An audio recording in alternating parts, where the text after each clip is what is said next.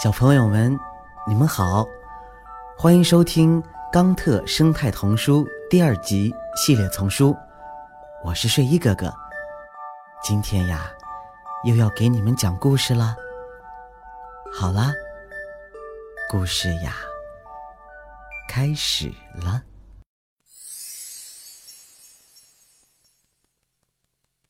秸秆的妙用。水稻种子拼命的在找一个地方来处理秸秆，那些秸秆是由废弃的水稻茎干组成的。胡萝卜一直陪着它。水稻种子叹了口气：“哎，你知道的，以前有很多房子都是用秸秆盖的，但近来人们更喜欢用钢筋、水泥和红砖盖房子了。”是呀。不过有很多人对稻草屋感兴趣。当然啦，那很好。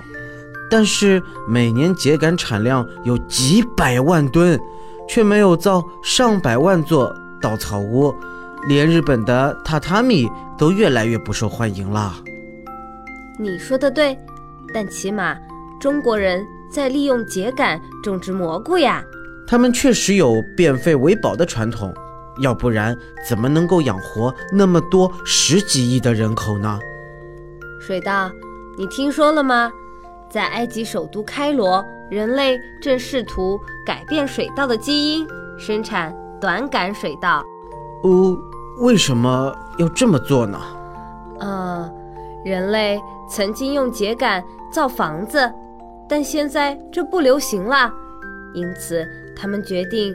焚烧堆积如山的秸秆？什么？焚烧？人类什么时候才会彻底认识到焚烧并不是解决之道呀？胡萝卜明智的点点头。这么大量的焚烧，空气里弥漫着浓烟，没人能看清尼罗河的对岸。别说了，他们太傻了。焚烧秸秆会影响孩子们的健康。绝对不利，越来越多的孩子得病，呼吸困难。人类可以想出的唯一解决办法就是改变水稻品种，只种短杆水稻。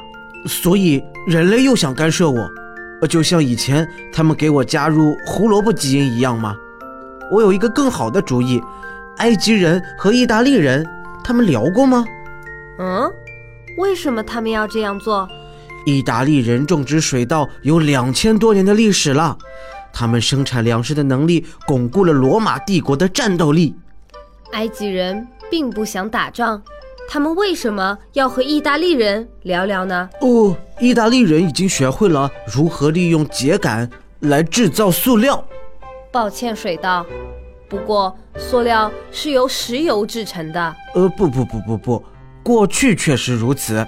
但现在人类可以把秸秆分裂成微粒，就像炼油厂炼石油一样的。哇，如果那是真的，那就让大家多吃大米，制造更多的塑料吧。哎，我想起来了，我知道有人啊，甚至可以用水稻做出珠宝。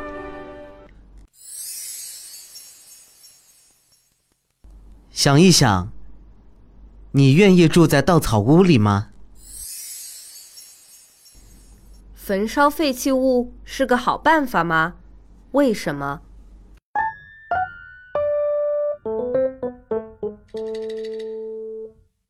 您刚才收听到的是由环保部宣传教育中心引进，学林出版社和喜马拉雅联合出品，李潇钦和黄鑫播讲的《冈特生态童书》第二集系列丛书。